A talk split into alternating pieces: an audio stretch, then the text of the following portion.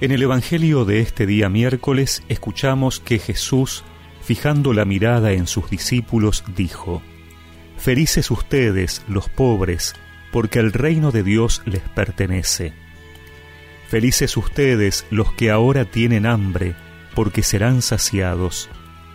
Felices ustedes, los que ahora lloran, porque reirán.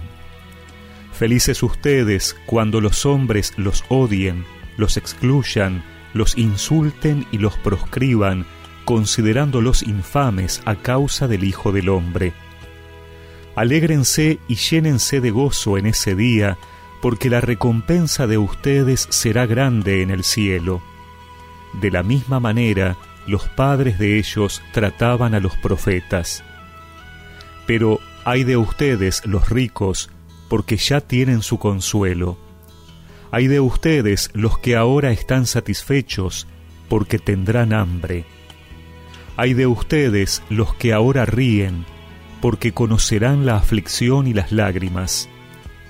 Hay de ustedes cuando todos los elogien.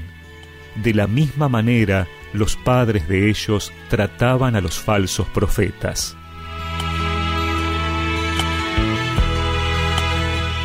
Las bienaventuranzas que hoy nos trae el Evangelio de Lucas parecen diferentes a las de Mateo. En primer lugar, Mateo nos presenta ocho, mientras que la lista de Lucas se reduce a cuatro.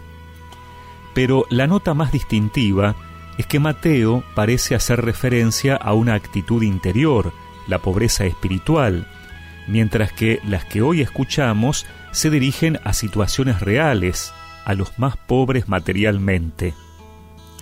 Y esta insistencia particular de Lucas es aún reforzada por el anuncio de un cambio total de las situaciones y la oposición entre bienaventuranzas y malaventuranzas. Pero Lucas y Mateo no se contraponen. El pensamiento de Jesús debió comportar ambos sentidos.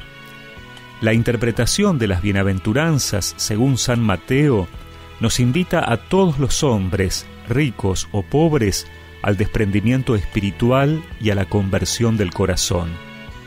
La interpretación de las bienaventuranzas según San Lucas invita a todos los hombres, ricos o pobres, a transformar las estructuras de la sociedad para que haya menos gente desfavorecida. Es que el hombre es una unidad, su realidad es espiritual y material, y Jesús ha venido a redimir a todo el hombre y a todo hombre.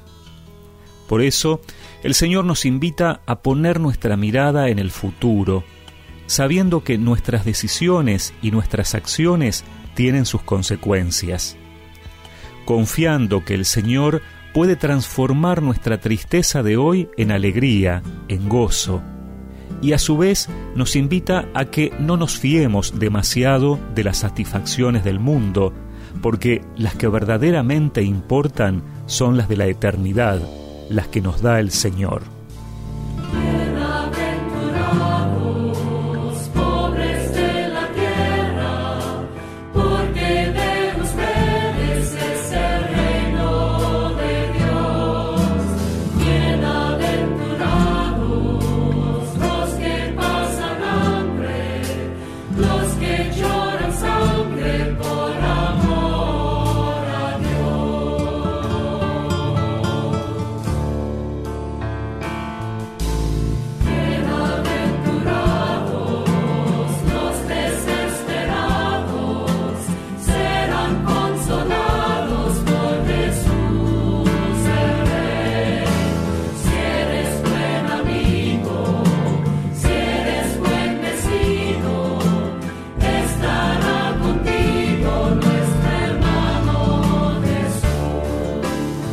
Y recemos juntos esta oración.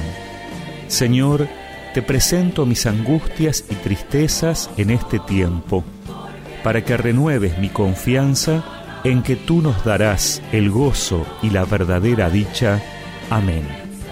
Y que la bendición de Dios Todopoderoso, del Padre, del Hijo y del Espíritu Santo los acompañe siempre.